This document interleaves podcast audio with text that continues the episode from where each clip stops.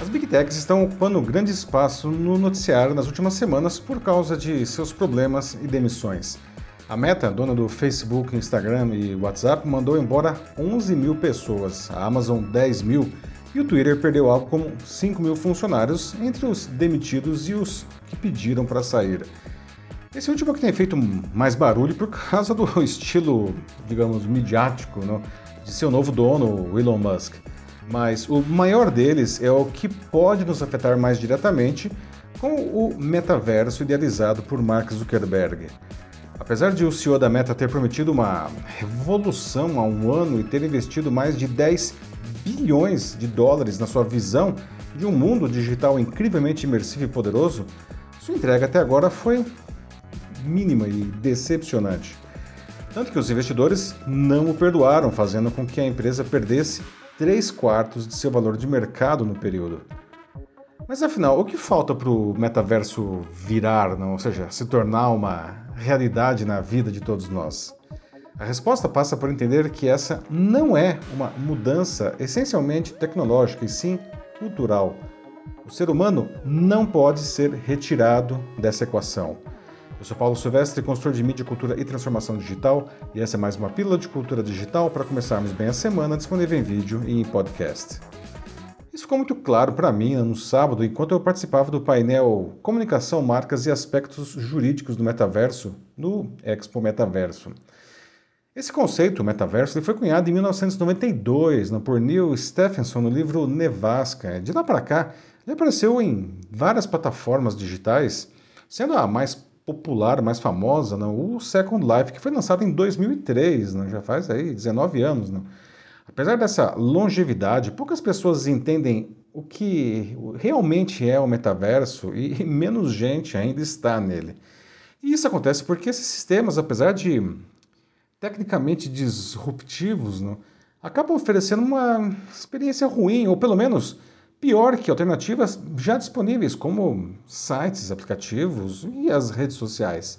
O próprio Second Life é um exemplo emblemático disso. Né? Desde a sua concepção, ele sempre foi muito bem construído, sendo, aliás, incrivelmente poderoso e flexível na sua proposta, mas sempre exigiu computadores robustos para funcionar. E como poucas pessoas conseguem atender esse requisito, usar a plataforma chega a ser torturante para alguns, não? pela lentidão com que, por exemplo, seus avatares se movimentam por ali. Não? E para essas pessoas, então, é muito melhor investir o tempo em uma experiência que, mesmo sendo mais limitada, entrega o que promete e de uma maneira divertida, como as redes sociais. Né? As próprias marcas entenderam isso, migrando toda a sua atenção para essas plataformas mais eficientes, onde podem, ademais, não fazer negócios com o público. Entretanto, desde que o Zuckerberg aí deu com a língua nos dentes em outubro do ano passado, é, apontando todos os seus recursos para o metaverso, muitas empresas começaram a olhar para as incríveis possibilidades não, que ele oferece e voltaram a investir em diferentes plataformas para criar novos canais com seus clientes. Eu ainda não vi nada que pudesse ser considerado um sucesso de massas. Não?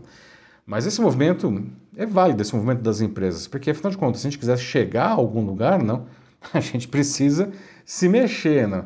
E essas empresas estão fazendo isso. Sabe, o norte-americano Henry Jenkins, professor da Universidade do Sul da Califórnia, é considerado um dos maiores pesquisadores de mídia do mundo, forjou um conceito que se aplica muito bem a essa dificuldade de o metaverso vingar, não. Ele chama de falácia da caixa preta. Em seu best-seller Cultura da Convergência, publicado originalmente em 2006, Jenkins explica que há uma hum, fantasia no mercado de que diferentes mídias vão convergir e vão ser transformadas por um único dispositivo agregador, não? que ele chamou de caixa preta. Não? Mas, segundo ele, abre aspas, parte do que faz do conceito da caixa preta uma falácia é que ele reduz a transformação dos meios de comunicação a uma transformação tecnológica e deixa de lado os níveis culturais que estamos considerando aqui. Fecha aspas. Ele conclui ainda, abre aspas de novo. Tecnologias de distribuição vêm e vão o tempo todo, mas os meios de comunicação persistem como camadas dentro de um extrato de entretenimento e informação cada vez mais complicado. Fecha aspas. Bom, os criadores do metaverso ou dos metaversos não precisam prestar mais atenção nisso. Vale notar que as redes sociais nasceram mais ou menos na mesma época que as primeiras plataformas de metaverso e elas transformaram o mundo, né? tornando-se, enfim, parte indissociável de nossas vidas. Em grande parte, esse sucesso se deve ao fato de que, apesar de se viabilizarem com tecnologias e conceitos bastante inovadores, né?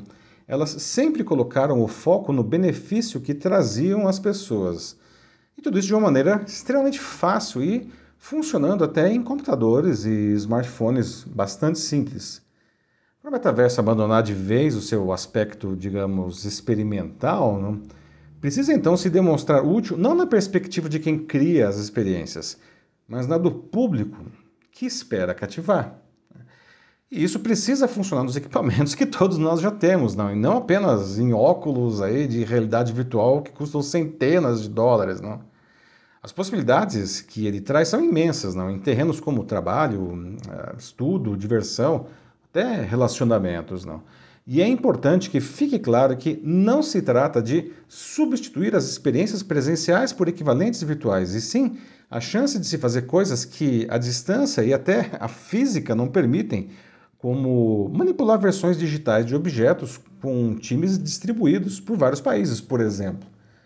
Há muitos riscos também que não podem ser ignorados. Não? Uma realidade virtual tão poderosa pode diminuir a nossa capacidade de distinguir entre o presencial e o virtual, uh, enganando o nosso cérebro para a gente acreditar que a simulação seja real e o nosso corpo reage a isso. Em um cenário extremo, as pessoas poderiam começar a usar o metaverso como uma fuga das, digamos, limitações, das frustrações da realidade, como uma droga.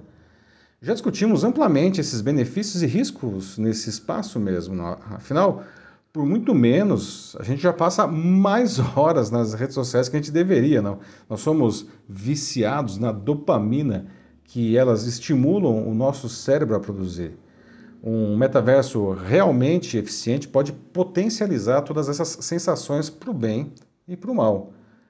Resta perguntar se as empresas que criam essas plataformas estão se preocupando com isso tudo ou, enfim, estão pensando nos aspectos tecnológicos e financeiros do metaverso só. A maior delas, a Meta, não tem um bom histórico de cuidado com os seus usuários, né? como foi claro, aliás, no ano passado no escândalo do Facebook Papers. Quanto a nós, não, os usuários, a gente precisa ficar atento. Não? Quando e não se o metaverso realmente se tornar um fenômeno de massas, a gente vai precisar aprender a tirar o máximo proveito né, dos seus recursos sem a gente cair nessas armadilhas. O ser humano não pode ser ignorado nessa poderosa caixa preta. É isso aí, meus amigos. Diga uma coisa, você ou sua empresa já estão, já estão no metaverso? Você gostaria de debater as possibilidades que ele pode trazer de uma maneira ética e poderosa? Não? Mande uma mensagem para mim, vai ser um prazer conversar com você e a sua equipe. Eu sou Paulo Silvestre, consultor de mídia, cultura e transformação digital. Um fraternal abraço. Tchau.